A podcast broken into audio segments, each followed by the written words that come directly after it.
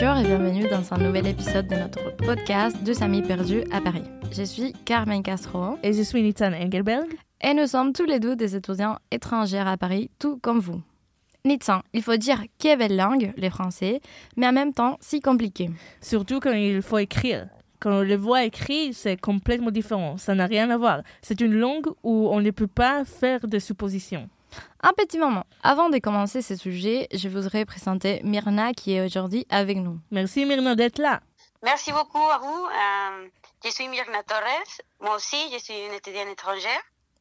Et bon, c'est c'est vrai que ce sujet, c'est un peu compliqué.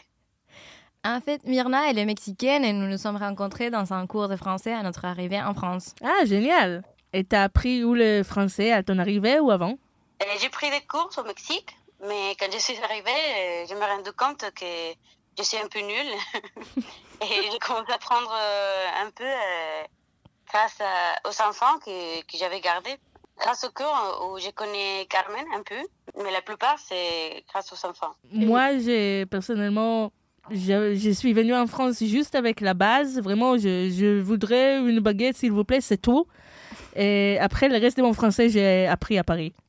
Ah oui, moi par contre, j'ai commencé le français à l'Alliance française à Caracas, au Venezuela. Ma mère m'a inscrit un jour et c'est là où mon aventure a commencé. Oui, mais arriver dans un pays avec une langue et un alphabet différent, comme c'était mon cas, c'est compliqué. Ah oui, tu as raison, c'est là a dû être très compliqué. Au début, j'ai essayé d'apprendre le dictionnaire par cœur parce que je pensais que ça va être plus efficace, mais, mais non. C'est bizarre. Ce qui nous arrive aux hispanophones, euh, c'est que nous tombons souvent dans le piège des faux amis. Comme cela m'arrive, alors euh, je prends des mots espagnols et je le mets avec un accent français. Et, parfois ça marche et parfois non. Moi, je le fais tout le temps aussi. Et maintenant, si vous me demandez si j'ai compris tout quand je suis arrivée en France, la réponse est... Pas du tout. Et non, surtout pas. Et j'ai beaucoup de souvenirs, mais en général, les gens, les gens parlent très vite. Il m'arrive plusieurs fois que quelqu'un me parle et que je ne comprenais pas. Alors, tout ce que je faisais, c'était de sourire et espérer que ce n'était pas une question. Parfois, je fais encore ça. hein. Moi pareil. Et Parce que euh, au début on demande, mais quand euh, on est au milieu d'une conversation et que tous les deux minutes on ne comprend pas, la, chose, euh, la seule chose à faire euh, est de sourire et d'essayer de faire semblant de comprendre. euh, Comme si... La honte. Un autre problème avec le français, c'est la mauvaise prononciation. Je veux dire, du mot qui, pour moi, se prononce de la même façon et n'ont rien à voir avec, avec l'autre, qui a l'essence complètement différente de ce que je voulais dire.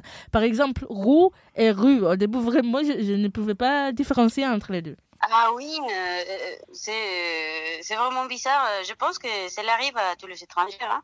Oui, c'est sûr. Et nous ne pouvons pas oublier la boulangerie. Pour moi, c'est l'un des pires des endroits.